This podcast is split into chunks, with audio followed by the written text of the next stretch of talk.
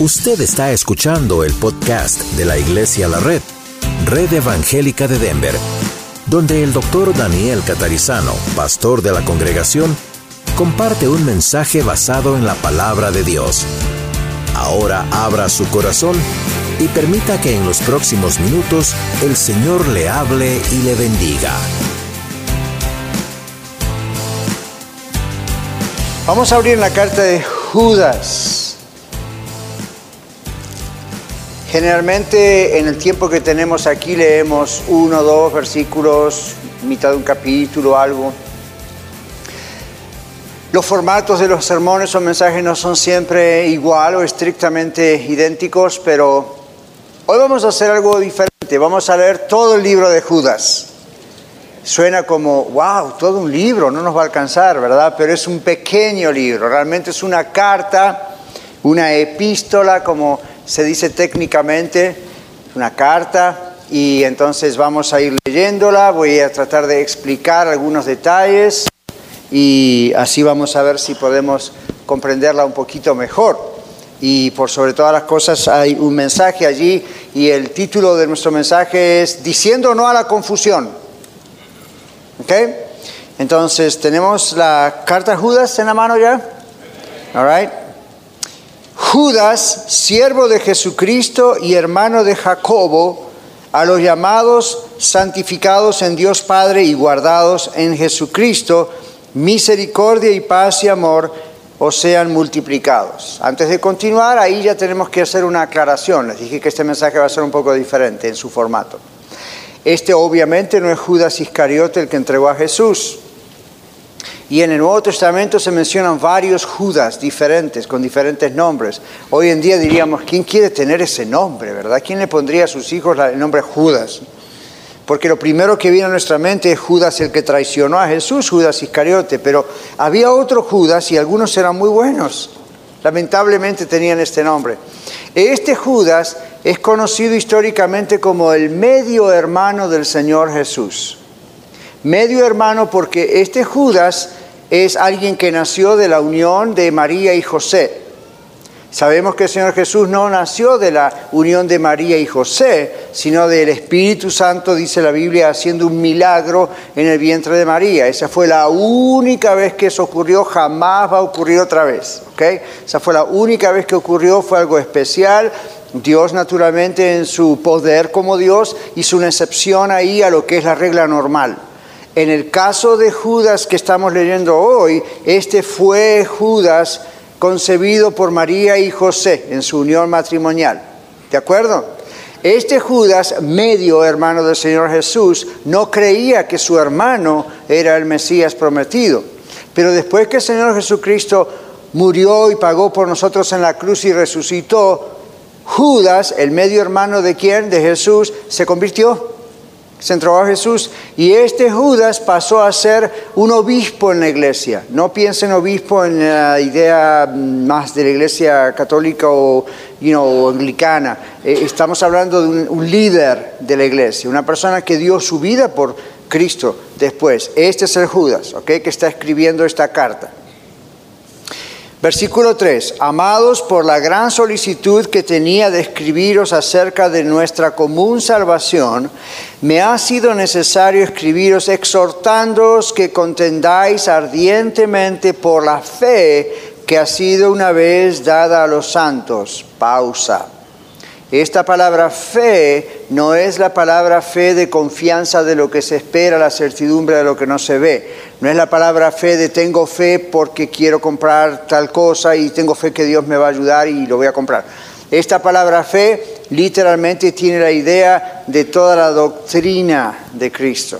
¿okay? Cuando decimos, ¿qué fe profesa usted? Esa es la idea, la fe cristiana. Es un conjunto de las enseñanzas recibidas del Señor Jesús. Entonces Él dice, quiero que contendamos juntos ardientemente por la fe, que defendamos la fe, que no nos desviemos de esa fe.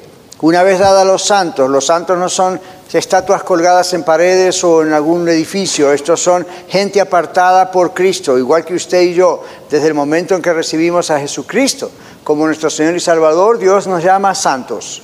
La palabra significa apartados para Dios. La palabra significa gente diferente a la demás gente, porque ahora somos hijos e hijas de Dios, ¿ok?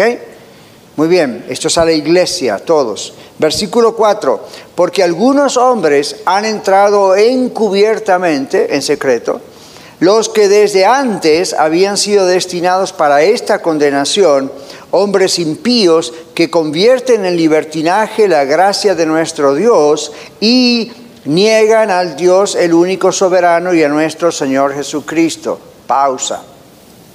Aquí estamos hablando de un tipo de personas que habían penetrado la iglesia en secreto, es decir, diciendo somos cristianos, etcétera, y entraron allí, pero dice que convertían en libertinaje la gracia de Dios, punto número uno, punto número dos, negaban a Dios el único soberano y a nuestro Señor Jesucristo. Este es el grupo que tantas veces les mencioné, que era conocido con el nombre de gnósticos, con la G antes. La palabra agnósticos viene de ciencia, gnosis, conocimiento. Estos pensaban que eran muy espirituales y tenían una idea de que el cuerpo humano no sirve para nada, que lo más importante y lo único importante es el espíritu de una persona. Entonces observen el engaño de ellos. Ellos decían, siendo que cuando Dios nos salva en Cristo, salva nuestro espíritu, realmente no importa lo que hagamos con nuestro cuerpo. Esa era la idea. Entonces se daban a toda clase de vicios, a toda clase de inmoralidad sexual. Se acostaban con cualquiera, diríamos hoy. Y hacían cualquier cosa de vicio, Y había todo, todo problema de inmoralidad sexual, eh, de todo tipo y color. Y ellos decían, no hay problema, a Dios no le importa porque el perro murió y se acabó la rabia, es un refrán. Entonces, cuando yo me muera, iré abajo a la tumba, eso se desarma, a Dios no le importa mi cuerpo. Eso no es lo que el Señor enseñó. El Señor nos dijo que usted y yo somos espíritu, alma y cuerpo y somos un todo. Luego, para nosotros como cristianos, sabemos que el cuerpo es templo del Espíritu Santo. Dios demanda que cuidemos nuestro cuerpo, desde nuestra dieta que comemos y cómo lo comemos y cuánto comemos. La Biblia habla de la gula y todo ese asunto. También en cuanto a cómo nosotros metemos nuestro cuerpo en adicciones, en vicios, en problemas. Pero los gnósticos tenían esta característica, repito, ellos decían, no, eso es mentira, el cuerpo no sirve para nada, ¿qué importa? Lo único que importa es el espíritu. Gran problema, ¿lo ven? Pero se metieron así, como dice otra escritura, como, como, como lobos vestidos de ovejas. La otra, el otro problema es que niegan a Dios, el único soberano, y a nuestro Señor Jesucristo. El otro gran problema de los gnósticos era y sigue siendo, porque déjenme insistirle que esta gente sigue existiendo, le cuento, estos gnósticos no creían que Jesucristo era Dios. ¿Por qué? Bueno, si el cuerpo es malo, decían ellos, Dios no puede encarnarse, como decimos, ¿verdad? Venir y entrar en el vientre de María y concebido milagrosamente por el Espíritu Santo. ¿Por qué? No porque el cuerpo es malo. Entonces, ¿cómo Dios puede tener un cuerpo y encima malo?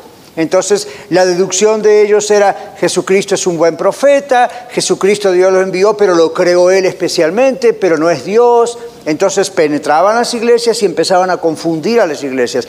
La gran mayoría de las cartas de los diferentes apóstoles, especialmente Pablo, piensen en Gálatas, Colosenses, Tesalonicenses, estas cartas, la carta pastoral a Tito, la carta pastoral a Timoteo, son cartas que entre otras cosas hacen un gran énfasis en contra de cuidado con los gnósticos.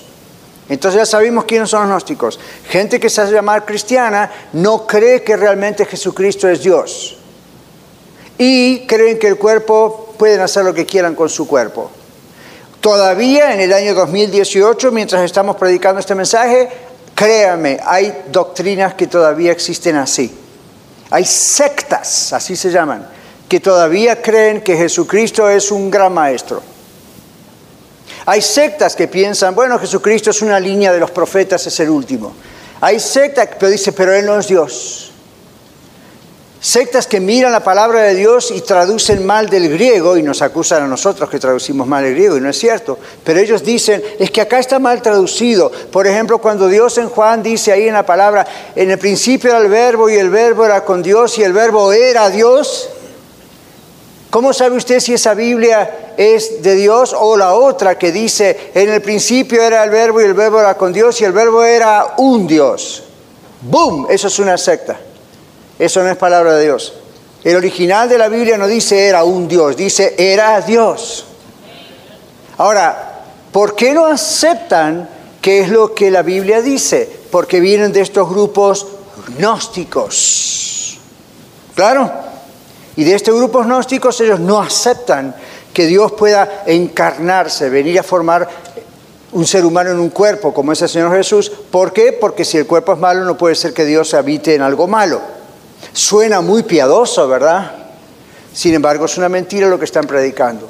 Entonces, seguimos con nuestra lectura en el versículo 5.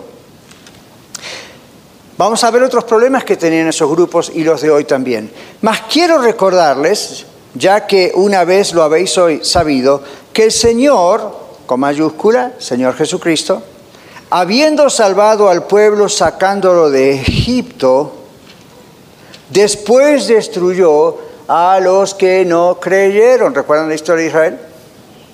Verso 6. Ahora entramos en un terreno un poco complicado que debo explicar, pero vamos a leerlo. Y a los ángeles que no guardaron su dignidad, sino que abandonaron su propia morada, los ha guardado bajo oscuridad en prisiones eternas para el juicio del gran día. Y ahora, ustedes y yo, en el resto de la carta y del mensaje, vamos a leer ciertos pedacitos, ciertas porciones de Judas, de este libro, que son complicadas de comprender. Les digo por qué. Esta y otras partes, que ahora vamos a leer en unos segundos, no las vamos a encontrar en otras partes de la Biblia. Entonces, muchos durante el periodo de dos mil años de la historia cristiana, bueno, tal vez un poco menos, de la historia cristiana han cuestionado esta carta. ¿Será palabra de Dios? Porque resulta que esta parte no está en ninguna parte de la Biblia, dicen. Entonces, ¿de dónde tomó Judas esta historia? Más adelante vamos a ver la historia del cuerpo de Moisés y uno dice, ¿dónde está? Nunca aparece esa historia en la Biblia. Entonces, ¿qué pasó? Judas recibió alguna revelación extraña, diferente a Pedro, a Juan, a Mateo. ¿Qué pasó? Lo que pasó es esto. Había una famosa carta, un famoso libro, inclusive en la época de Jesús, un famoso libro llamado Las profecías de Enoch, o Enoch en inglés. Entonces, ¿qué hizo Judas? Judas hizo lo mismo que a veces yo, su pastor, hago. Lo que teólogos hacen, escritores hacen.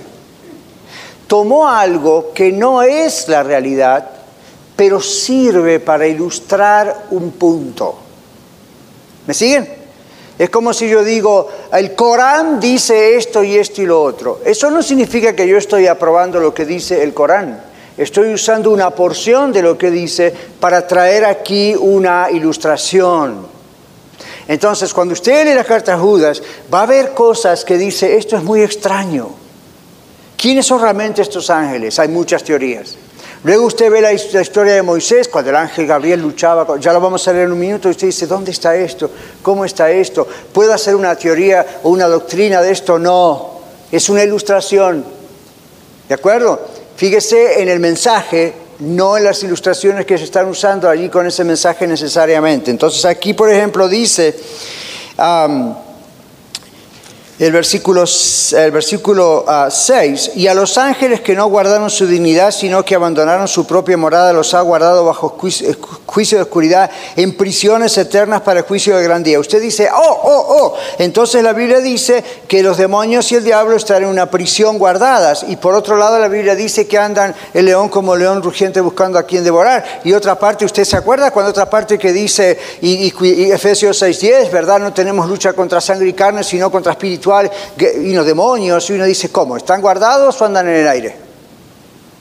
Recuerde de dónde toma Judas, el medio hermano de Jesús, la información no para decir esto es lo que yo estoy diciendo y creo, sino tomando la información para ilustrar un punto.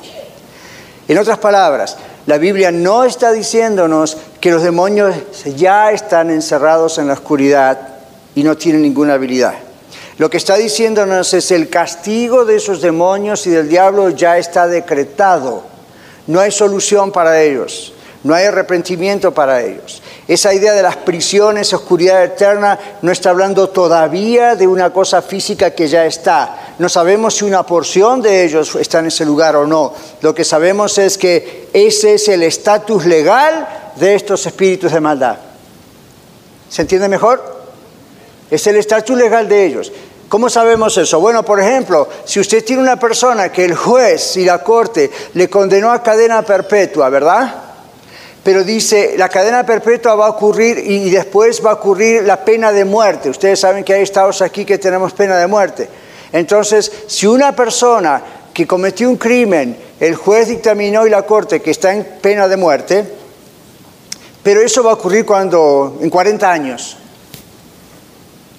Entonces, ¿cómo se refiere usted a una persona así? Realmente es un muerto en vida. ¿Verdad que sí? Porque ya está condenado para morir, no hay solución, no hay, no hay vuelta para atrás.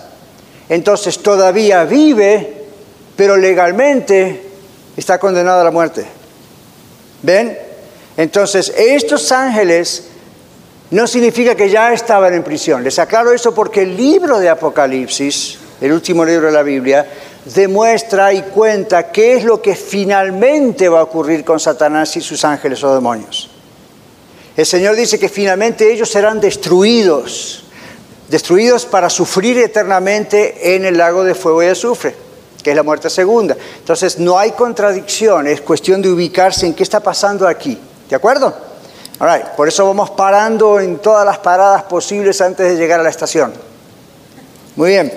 Volvemos aquí entonces el ejemplo aquí es que el Señor no salvó al pueblo de Israel, los que salieron de Egipto no son los que entraron a la tierra prometida, excepto Josué y Caleb y los jóvenes de menores de 40 años. La primera generación no creyó, no tuvo fe y murieron todos en el desierto.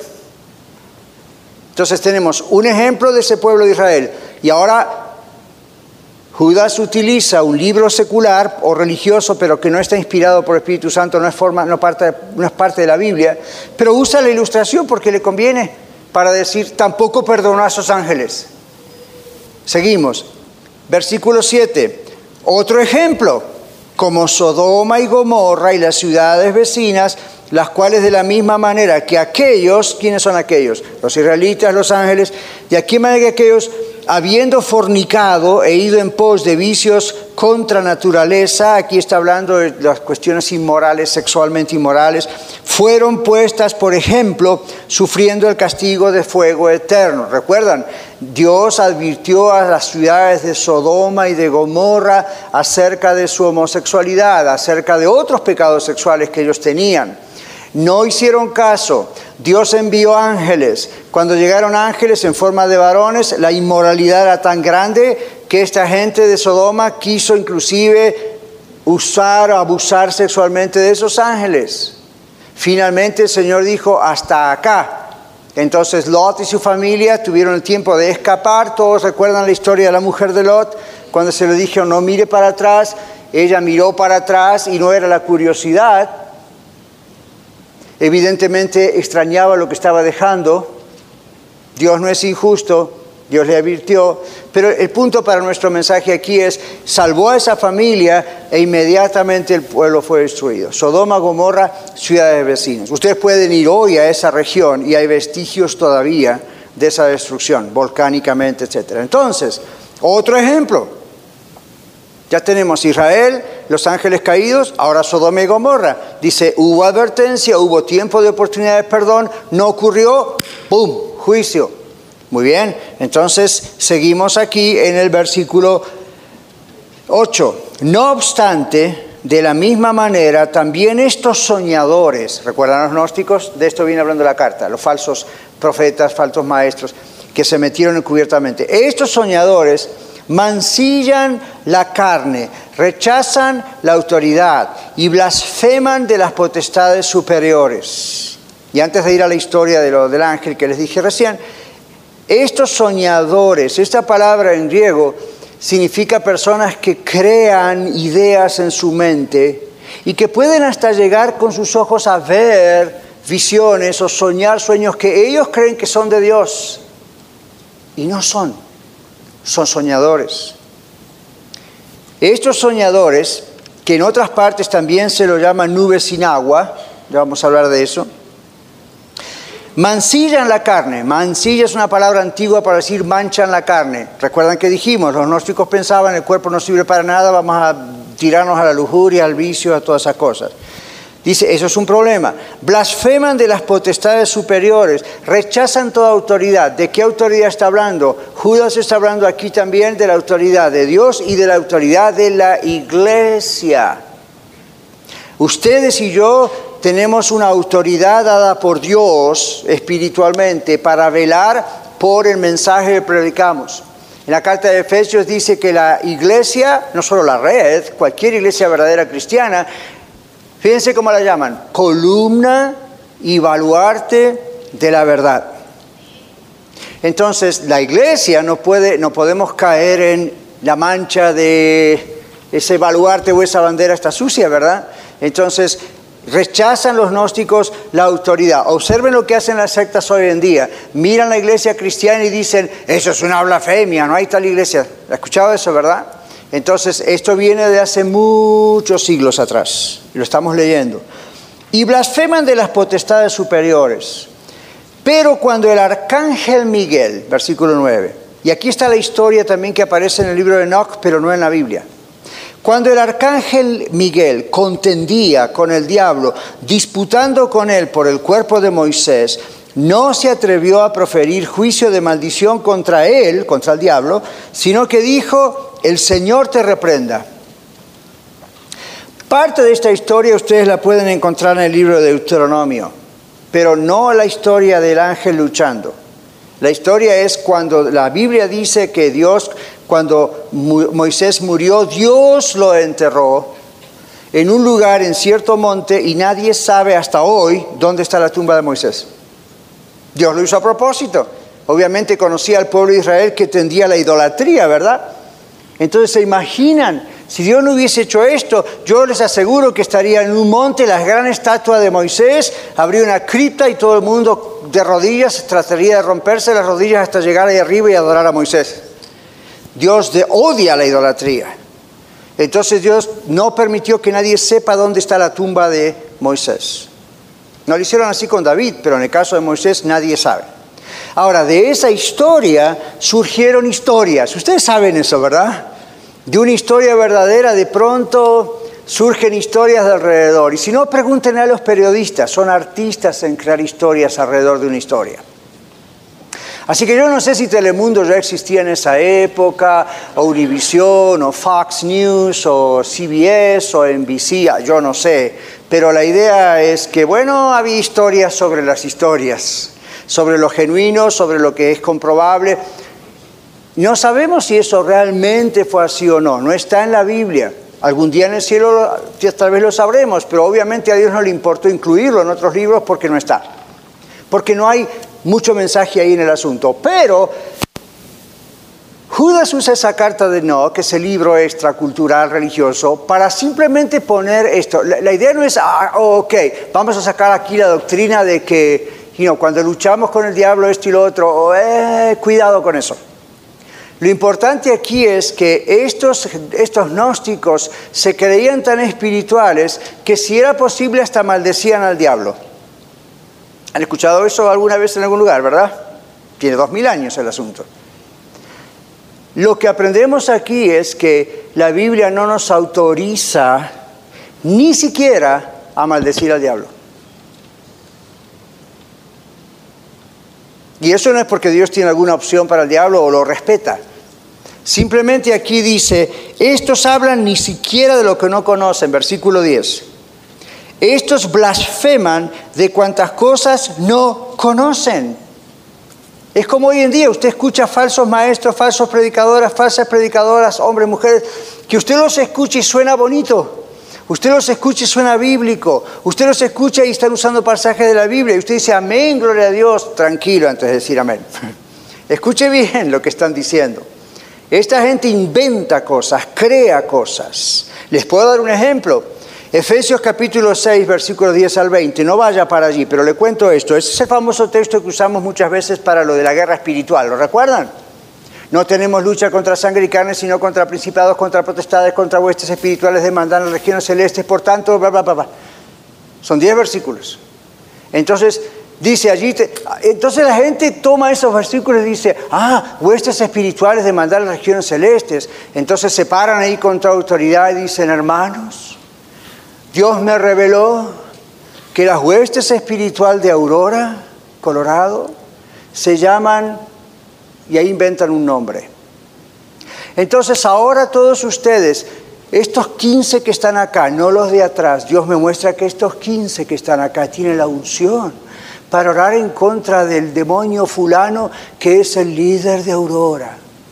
Y usted dice, ¡wow! ¡Qué espiritual es esta persona! ¡My goodness! Ojalá algún día yo tenga esa unción. Mire la Biblia y fíjese de dónde sacaron eso. No está en la Biblia. Está el concepto de que hay principados, potestades, huestes espirituales demandan las regiones celestes. Está el concepto cuando el profeta Daniel dice, el príncipe de Persia, y el ángel le dice lo que pasó y la traba en la oración. Pero no hagamos de un concepto que es hasta cierto punto hasta ahí oscuro, más de eso Dios no quiere que sepamos.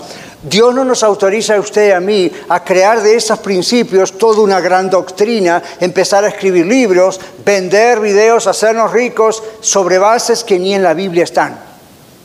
Pero eso es lo que hacían los gnósticos. Y aún de lo poquito que sí está en la Biblia, lo inflaban, lo agrandaban. Y usted se da cuenta que usted como yo es la naturaleza humana, tendemos a aplaudir las cosas misteriosas y decimos, wow, qué, sabio, qué sabia, mire cómo Dios lo revela. Entonces después vamos, me ora por favor, escuchar esa expresión. Cuando me dicen así, yo les digo, no, yo lo único que oro es a Dios. No, no, lo que les quiero decir es, me, póngame la mano y póngame la mano y ore.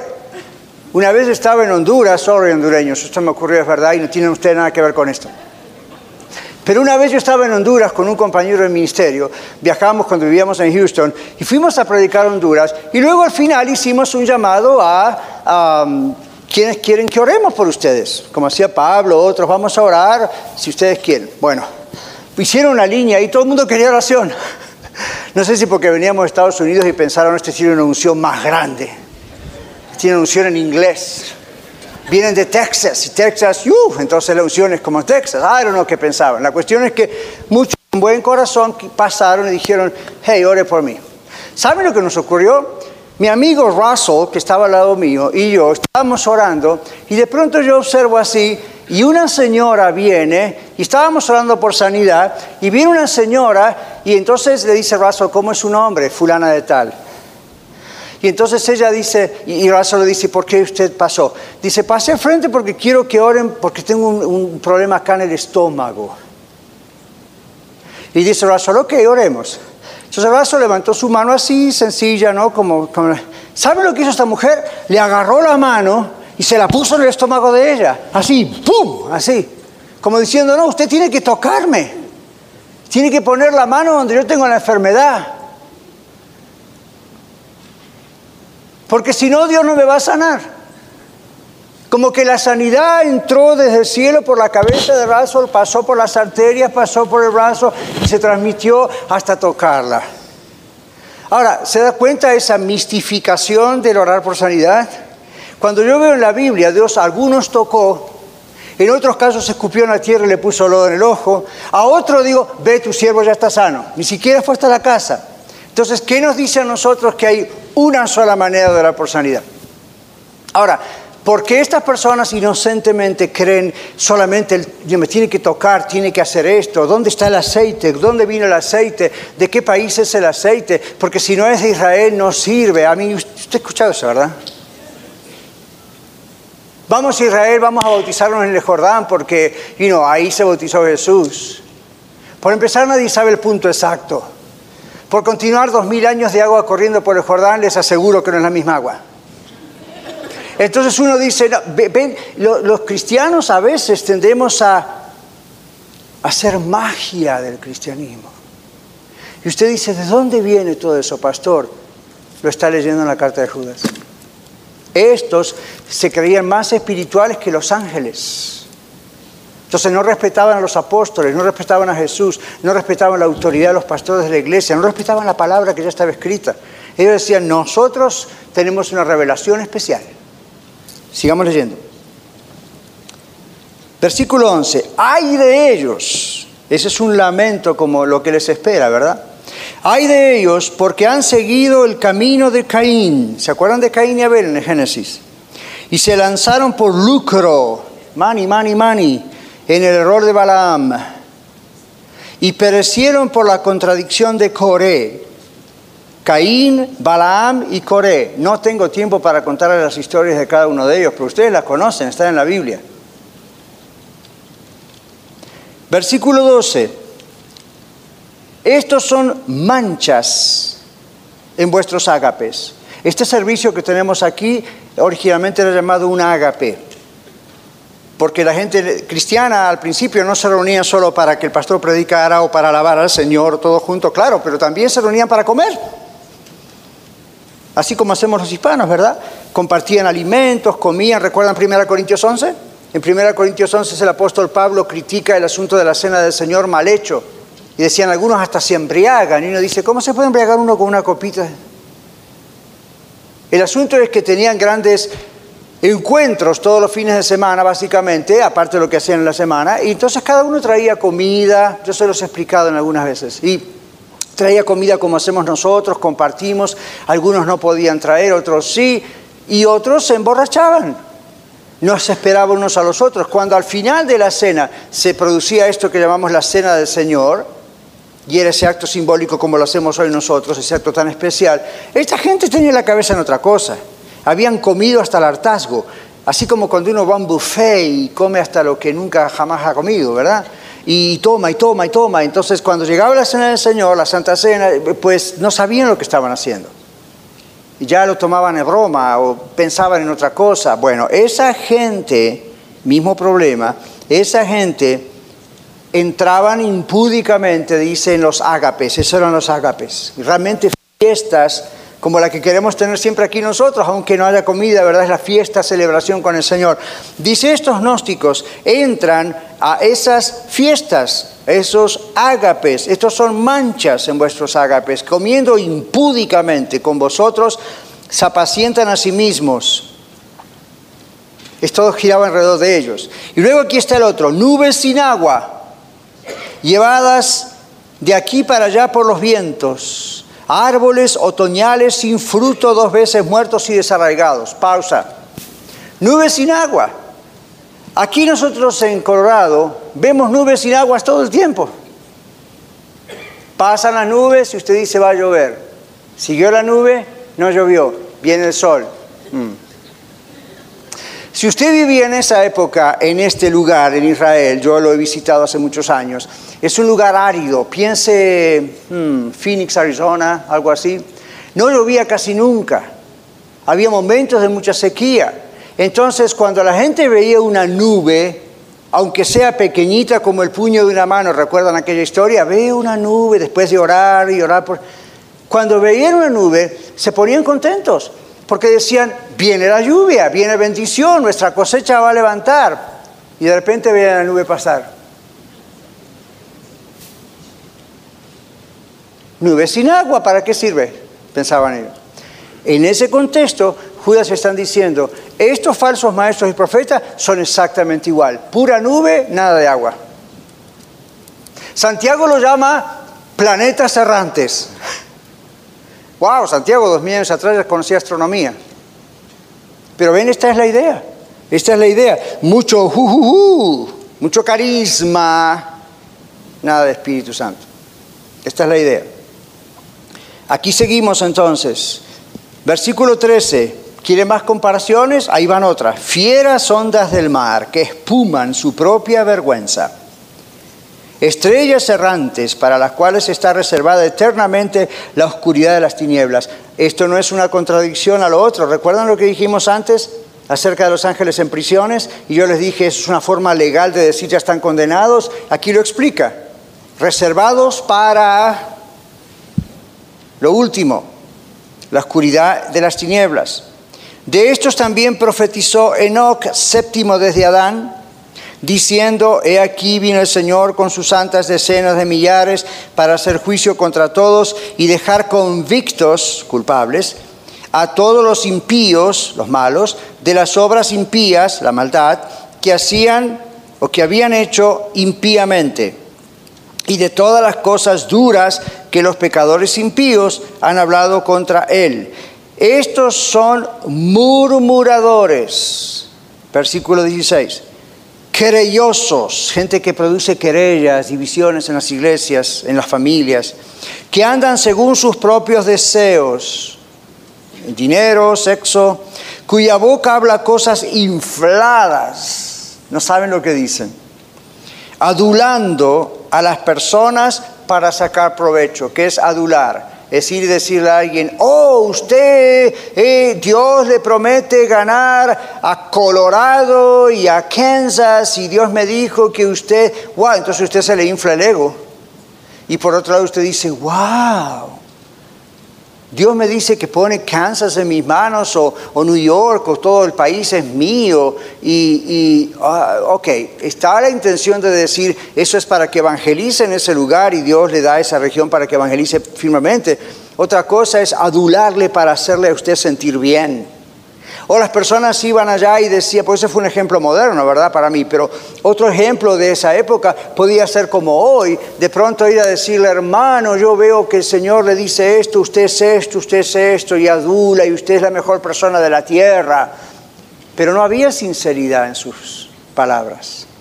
Todo era para sacar provecho. Detrás de esa adulación venía un, por una ofrendita de 100 dólares, Dios le va a dar mil. O venía la adulación de necesito su casa, o necesito su vehículo, su mula, su buey, o diríamos su carro. Qué increíble, ¿verdad? Y usted decía, esto viene de Dios, es un profeta de Dios, aquí tiene todo lo que quiera. La Biblia le dice, wake up, abra los ojos. Entonces aquí, abra los ojos la red.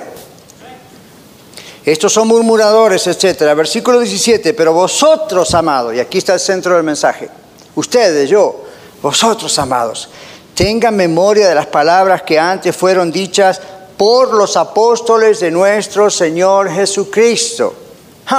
Entonces, este Judas, aunque en muchas Biblias arriba dice San Judas apóstol, esta palabra apóstol no se refiere a los doce apóstoles, ni a Pablo. Ellos entran en una categoría especial directamente señalados, físicamente señalados y designados por el Señor Jesús y todo lo demás que los calificó como apóstoles. Esta palabra apóstol aquí en griego significa uno que ha sido enviado. One sent out to preach, uno que ha sido enviado a predicar. Eso es todo. ¿Okay?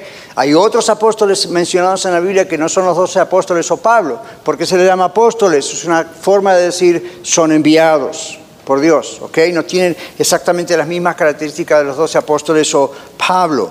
Entonces dice, ustedes iglesia, recuerden lo que los apóstoles nos enseñaron. Esto ya está años después de la ascensión de Jesús otra vez al cielo. Si ustedes van a Hechos, no vayan ahora, pero apunten en sus notas, muchos están apuntando, qué bueno. Vayan a Hechos 2 y Hechos 4 y la Biblia dice que la gente, la iglesia primitiva, perseveraban en la doctrina de quién? De los apóstoles. ¿Y cuál era la doctrina de los apóstoles? ¿La crearon ellos? No. Los apóstoles escribieron lo que escucharon del Señor Jesús, lo que vieron hacer al Señor Jesús. Ellos pusieron todo allí y esto es lo que Jesús les transmitió para que fuese transmitido generación tras generación y ahora llegó a Iglesia a la Red. Y nosotros seguimos transmitiendo, esa es la doctrina de los apóstoles. Judas, medio hermano de Jesús, dice, recuerden, tenemos que seguir lo que el Señor nos enseñó vía los apóstoles. Vamos concluyendo. Versículo 18, parte de la doctrina, parte de lo que los apóstoles dijeron es esto. En el postrer tiempo habrá burladores que andarán según sus malvados deseos. Verso 19, estos son los que causan Divisiones, ya pasaba eso, dos mil años atrás. Los sensuales, ¿quiénes son los sensuales? Creo que no hay que explicarlo mucho, ¿verdad? No tienen al Espíritu, fíjese que tiene la, la mayúscula, está hablando del Espíritu Santo. No tienen al Espíritu. En otras palabras, se pueden hacer llamar cristianos, pero por sus frutos usted conoce que no son cristianos. Y si es cristiano va a tener el Espíritu Santo. Y no de las maneras que siempre usted ve por televisión y radio, ¿verdad? O escucha cosas o lee cosas un poco extrañas. Cualquier persona desde el momento que se arrepintió de sus pecados y aceptó a Cristo como Señor y Salvador es sellado por el Espíritu Santo. A partir de ese momento tiene el Espíritu Santo. Luego uno busca esa llenura del Espíritu Santo que realmente lo que significa es el sometimiento a Él y dejarle el control de nuestra vida a Él. Bueno, estos burladores no tenían eso.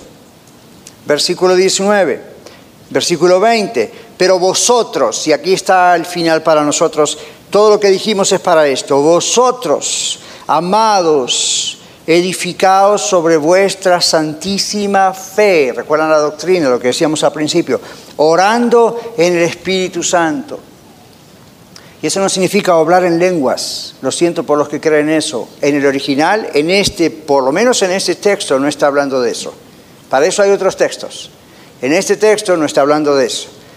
Simplemente está diciendo, oramos en el Espíritu Santo y la idea tiene que ver, el Espíritu Santo guía nuestras oraciones, el Espíritu Santo nos muestra la voluntad del Padre, el Espíritu Santo nos ayuda a orar.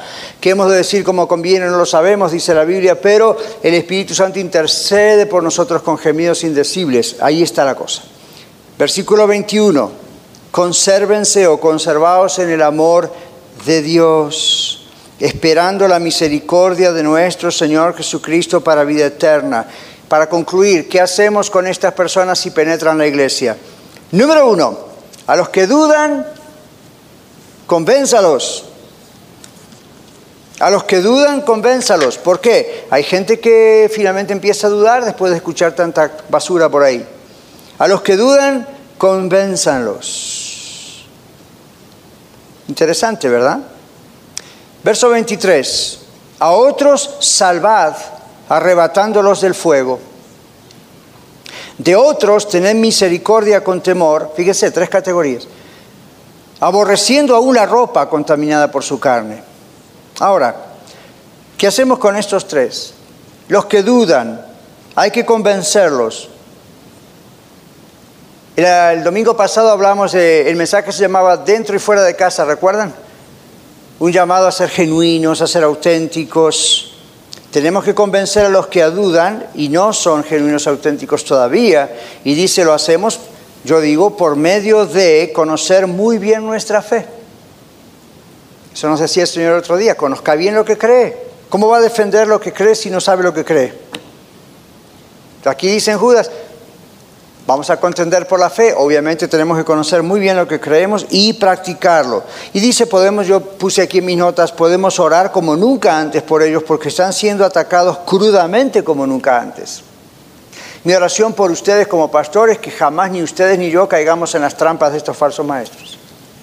Porque les digo, van a usar la Biblia, van a usar textos, cantan nuestros cantos, you tienen la conducta parecida a la nuestra y parece que son hermanos. No, entonces todavía tenemos tiempo de algunos que están entre sí y no, en esa frontera de la duda, les podemos ayudar predicándoles el Evangelio como corresponde. Les podemos ayudar mostrándoles la Biblia como corresponde. Y el Señor los va a tocar y van a enderezarse.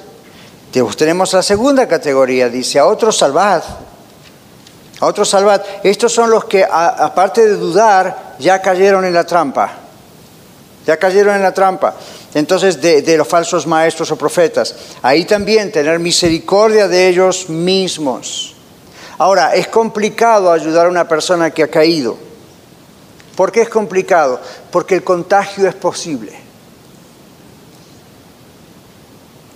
Yo recuerdo una muchacha, en este momento viene a mi mente, no lo tenía en mis notas, pero por algo será.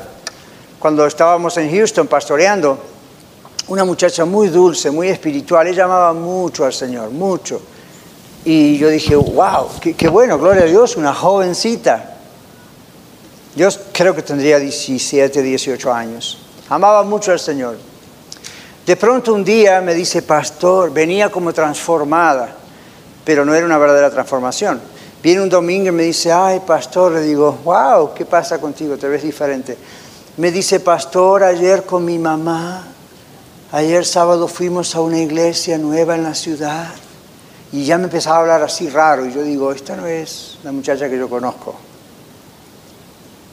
Ya como que uno escucha y ora, ¿verdad, Señor? ¿Qué pasa aquí?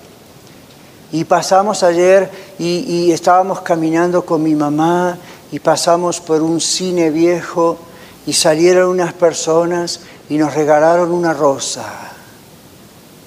Algunos ya se dan cuenta, ¿no? Nos regalaron una rosa y nos invitaron a entrar, es una nueva iglesia. Y entramos, pastor. ¿Y ustedes sabían qué iglesia es? No, pero decía Iglesia Universal del Reino de Dios y dijimos, bueno, la iglesia es universal, el pastor predica el reino de Dios, la Biblia del reino de Dios, será una iglesia cristiana. Lo de las rosas era algo gesto bonito.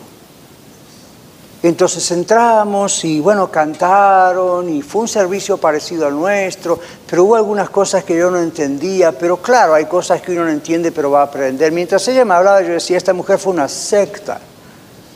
Y traté de explicarle, ¿y qué te dijeron de Cristo? No, no hablaron mucho de Cristo, lo mencionaron. Interesante. ¿Y qué más hablaron? Y ya no recuerdo qué fue, pero me acuerdo que mientras ella me contaba lo que hablaban, yo decía, por favor. Entonces le dije, ¿por qué estás yendo a ese lugar? No es una iglesia cristiana. Mira, observa la Biblia, pa, pa, pa. Ok, se convenció y no fue más. Pero tenía una mente muy curiosa de experiencias extraordinarias. Y en nuestra iglesia de tanto en tanto ocurría alguna experiencia extraordinaria. Pero lo que ella veía en televisión, lo que le contaban de experiencias extraordinarias, ¿quién no lo va a querer ver? A mí, Camán, si a usted le dice mañana, en tal iglesia usted va a ver la resurrección de un muerto, ¿verdad que no va a querer ir? Usted va a decir, pastor, rentemos un camión y vamos todos juntos. ¿Usted sabe que hasta eso lo puede falsificar? Pastor, ¿usted no cree que Dios puede gustar un muerto? Sí, lo que no creo es el espectáculo que le están invitando a ver. Entonces, ve el asunto. Es fácil caer. Bueno, esta muchacha está, siempre quería ver esas cosas. Un día me dijo, pastor, voy a ir a un lugar donde me van a entrenar para el ministerio y ella estaba así muy volando en las nubes. Y yo pensaba, pero todavía le faltan las bases, todavía no ha crecido en el Señor como para pensar, voy a aquel lugar. Fue a aquel lugar, para hacer la historia corta. Después de unos meses volvió tuvo que ser internada con una tremenda depresión. Han pasado, wow, más de 20 años, todavía sigue en la depresión. ¿Saben qué hizo? Expuso su, su alma, expuso su espíritu, expuso su mente y en vez de mamar la palabra de Dios, quería experiencias. Y en vez de dejar que el Espíritu Santo le diera experiencias genuinas, como las que a veces Él hace, ella quiere vivir de experiencias. Y ahí flotaba, No sé cómo hizo, pero se casó en algún momento y después aún de casada la tuvimos que ir a ver, a hablar con su esposo, del cual finalmente terminó divorciándose. Esta mujer no comía. Esta mujer decía que tenía que ayunar todo el tiempo. Esta mujer no era una esposa para su esposo, ¿verdad? Porque no. Y, y empezó con todas estas ideas raras, extrañas. Hermanos, es bien astuto el enemigo para hacerle a usted y a mí caer. Quizá usted vino esta tarde y está pensando, ay, cómo me gustaría que el Señor se manifestase de una manera sobrenatural tan especial, pero, I don't know, en otros lugares yo he visto que Dios hizo esto, hizo aquello, hizo lo otro, y en nuestra iglesia todavía yo no he visto eso. Mejor me voy a ir a otra iglesia donde ocurra eso. No se, no se preocupe de otra iglesia, encienda el televisor. Ahí va a encontrar bastante show. Y en vez de ver eso, vea National Geographic.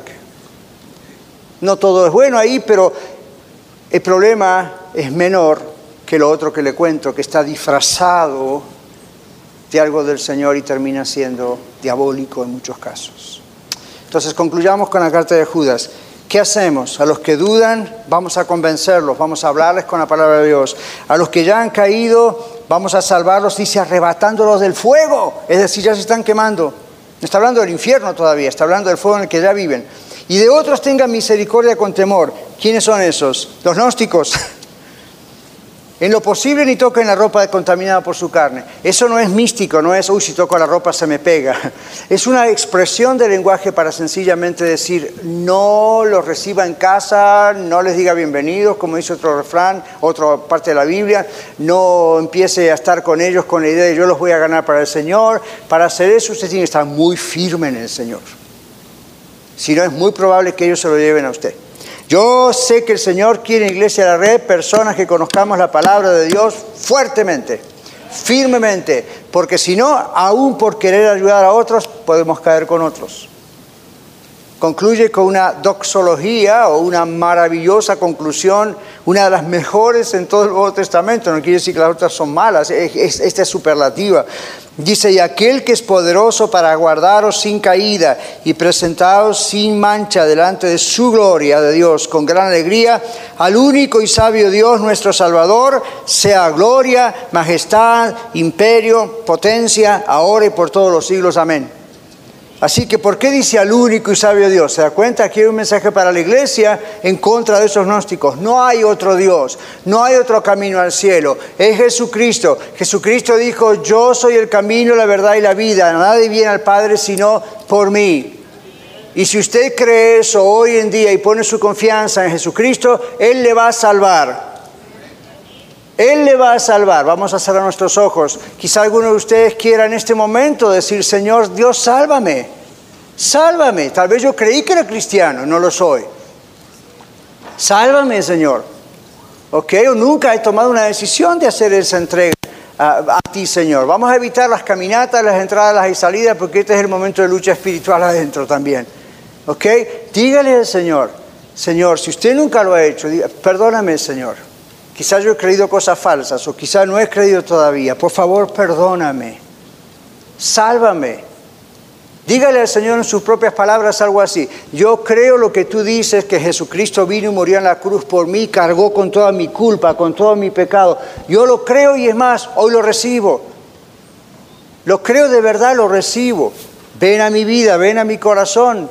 Yo creo que tú te levantaste de los muertos porque eres Dios, probaste que eres Dios venciendo la muerte y yo creo que tú vas a volver a buscarme. Si usted lo cree de todo corazón, yo sé que puede haber dudas doctrinales, teológicas, ok, pero si usted realmente necesita un Salvador, a menos que usted cree que es salvo porque es tan buena persona, pero si usted se da cuenta que como yo y todos somos pecadores y necesitamos ser salvos para tener una reconciliación con Dios que se ha roto, si usted cree eso, usted se lo puede pedir al Señor.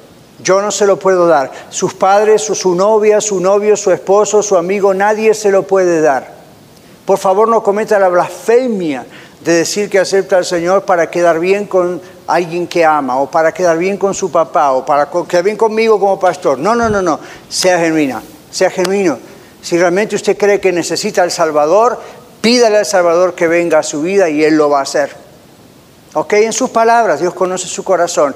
Dígale, Señor, sálvame, por favor, ven a mi vida, yo te entrego mi vida. Yo creo que tú eres Dios, yo creo que moriste por mí y creo que venciste la muerte. Yo creo que puedes venir a mi vida y cambiarme. Para todos los demás, quizás la mayoría de nosotros que hemos aceptado a Jesús somos cristianos, somos seguidores de Cristo, es lo que la palabra dice, aún con todas nuestras imperfecciones le seguimos a Él. Quizá usted está tarde este día, aún en el podcast, escuchando, quizá usted dice, wow, yo he caído ya en alguna de estas trampas que el pastor mencionó. Simplemente diga, ok, a partir de hoy pongo un stop. No voy a dejar que eso entre por la televisión, Facebook, Twitter, Instagram, medios sociales en general, radio. No voy a permitir que a mi mente penetre el veneno de estas falsedades. Solamente voy a dedicar mi tiempo a conocer realmente la palabra de Dios. Porque el que piensa estar firme, mire que no caiga. Yo, su pastor, no contamino mi mente mirando a todos esos payasos que andan por ahí. Yo, como su pastor, no contamino mi mente tratando de asistir a esos lugares o conciertos o conferencias donde enseñan lo que no es de Cristo. Si es de Cristo voy, si no es de Cristo no quiero nada. ¿Por qué? Porque es fácil contaminar la mente, el espíritu, el alma de uno con toda esa suciedad. Pero si lo hemos hecho, como alguna vez yo lo he hecho, y le he pedido, pedido Señor, perdóname, de puro curioso nomás lo he hecho, perdóname. Y hoy me comprometo a parar eso. No lo quiero volver a hacer. No quiero que eso contagie mi vida. Te estoy pidiendo bendiciones, te estoy pidiendo que respondas mis oraciones, pero por otro lado estoy buscando un camino alternativo o a ver qué me ofrece mágicamente este otro. Si ese es su caso, perdone, perdónese a sí mismo, pero pídale a Dios perdón. Perdóname, Señor, límpiame, tu sangre lave eso. Y solamente lo que es de ti entre en mi corazón.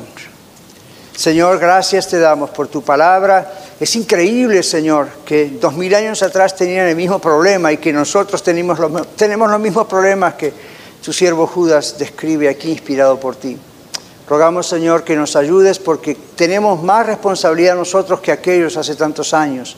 Tenemos tu palabra, tenemos dos mil años de cristianismo, tenemos tanto, tanto aquí para advertirnos acerca de todo eso. Rogamos, Señor, que nos perdones cuando hemos entretenido nuestras mentes en todo eso falso y que, Señor, aquellos que aún nunca se han arrepentido de sus pecados, se han entregado su vida a ti, han recibido a tu Hijo. Señor, por favor, toca sus corazones. Yo sé que lo estás haciendo. Ayúdalos, Señor, para que puedan humildemente recibirte a ti y pasar de esas tinieblas a tu luz admirable. En el nombre de Jesús. Amén. Muchas gracias por escuchar el mensaje de hoy. Si tiene alguna pregunta en cuanto a su relación personal con el Señor Jesucristo o está buscando unirse a la familia de la Iglesia La Red, por favor no duden en contactarse con nosotros.